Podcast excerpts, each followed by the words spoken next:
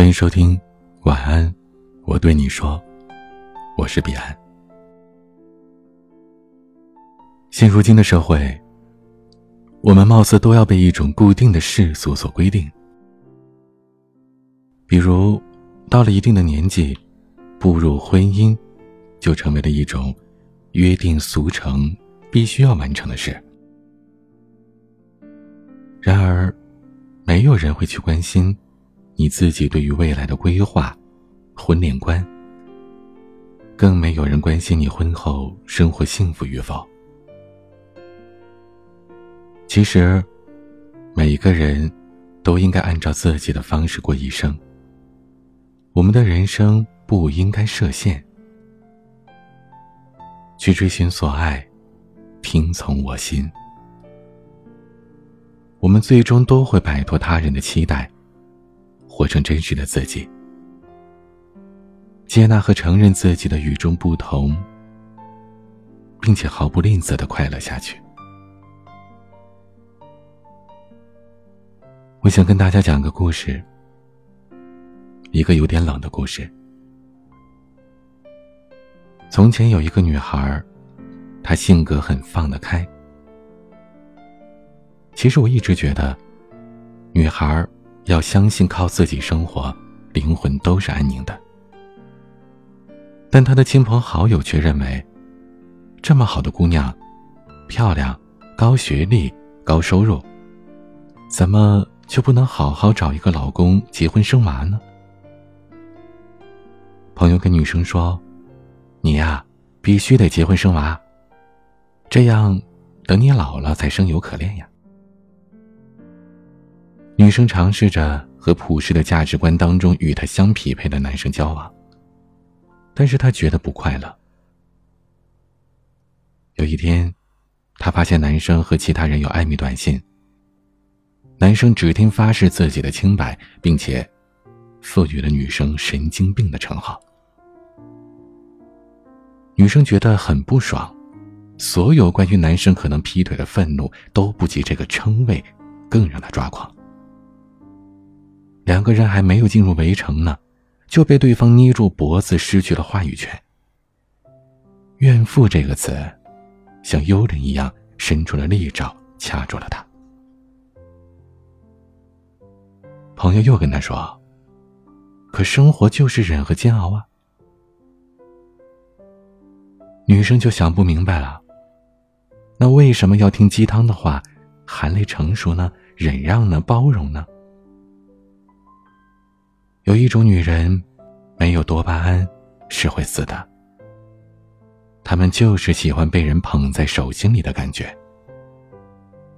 你不捧，自有别人捧啊。一个人捧厌了，可以换个人捧啊。只要不是危害社会，所有的生活方式不都是正常的吗？可他身边的人都在和他讲道理。讲一个女人不能三十岁了还躺在幼稚的摇床上不肯长大，说她太有攻击性，以自我为中心，过度攀驳。可是，女人在感情当中的成熟，获利的是别人，又不是自己啊。当她不需要从对手那里索取的时候，她不知道自己凭什么要做出痛苦的改变。其实女生这样聪明，她知道男生想要的是什么。如果她自己肯妥协，将会得到一段被世人祝福的婚姻。男人喜欢被崇拜，喜欢女人仰视他，喜欢女人在外面给他面子，喜欢女人明知道他不对也不会和他争。男人喜欢保护弱小，但这弱小又不能缠人。女人要表现的楚楚动人，哪个女人心里没有一份长长的清单，列出了男人的喜好呢？只不过他们不愿意做罢了。男生也知道女生想要什么，想要体贴的温柔，要低姿态，要耐心，要永远把她当成一个天真无邪的小女孩来爱。而不是赋予他太多社会的角色。这些很简单的事儿，他们都懂，却都懒得去做。他们之间没有太多交流的欲望，那还勉强在一起干嘛呢？可是，现实社会不允许他任性，所有觉得是为他好的人都在他耳边唠叨着。大家认为他想过充满激情的一生也太可笑了。于是，女生就这样被推搡着跃进了现实的大河。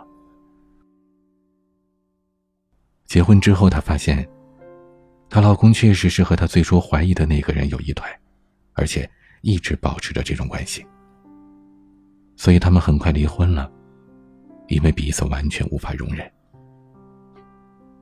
女生说：“一个人可以忍另一个人，可能真的是能够从对方身上得到实惠吧。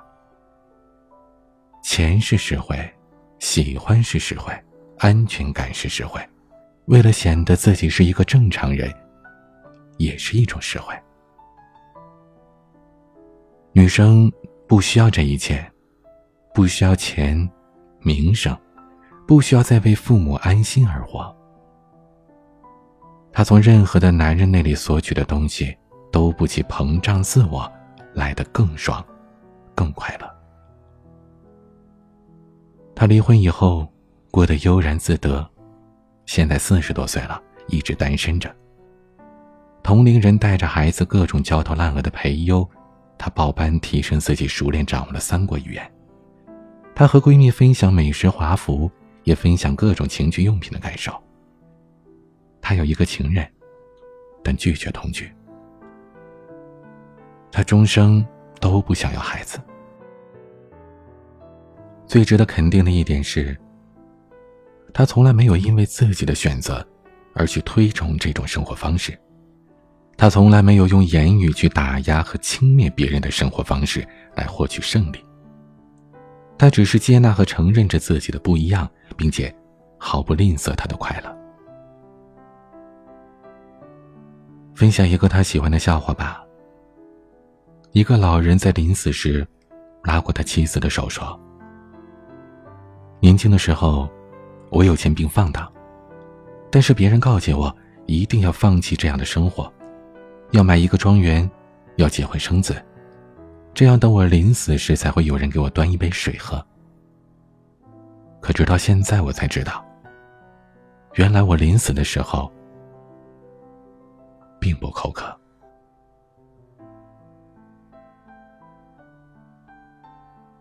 愿每个人都能过上自己想要的生活。今天的晚曲是郭宥嘉的《独特》。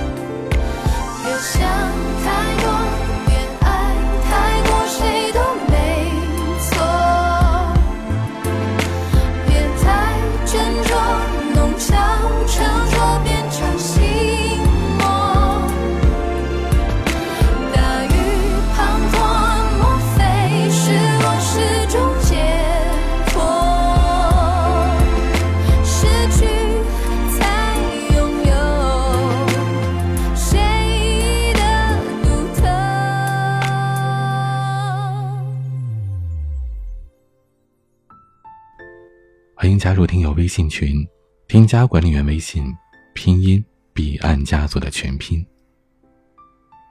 我是彼岸，晚安。